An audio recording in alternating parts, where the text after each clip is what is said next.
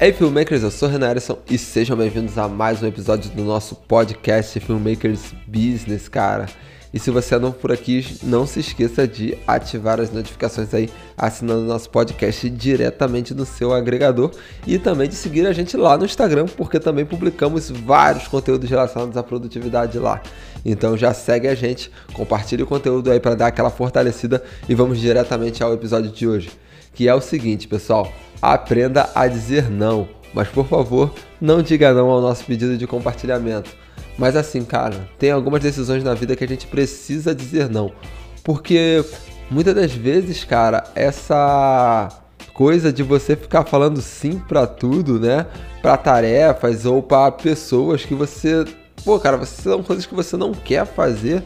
Geralmente eles acabam tirando tua produtividade, porque você não desenvolve nada naquele trabalho e também você não acarreta nenhuma experiência, né, aí para sua vida profissional, né?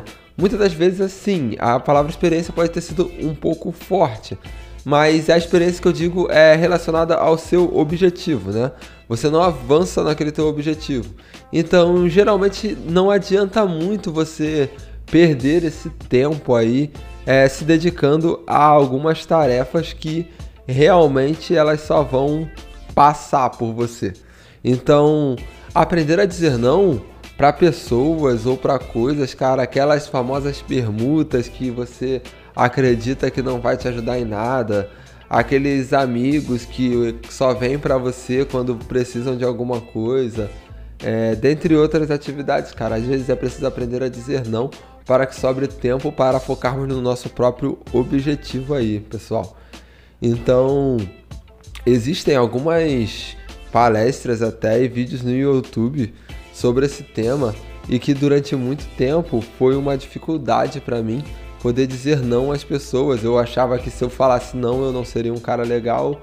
Eu achava que se eu falasse não, eu não seria bem visto. Então, da grande maioria das vezes, eu me matava para poder fazer com que aquela pessoa saísse satisfeita. E muitas das vezes eu notava que a importância que eu dava para aquele determinado trabalho era muito maior do que a pessoa que estava recebendo o trabalho.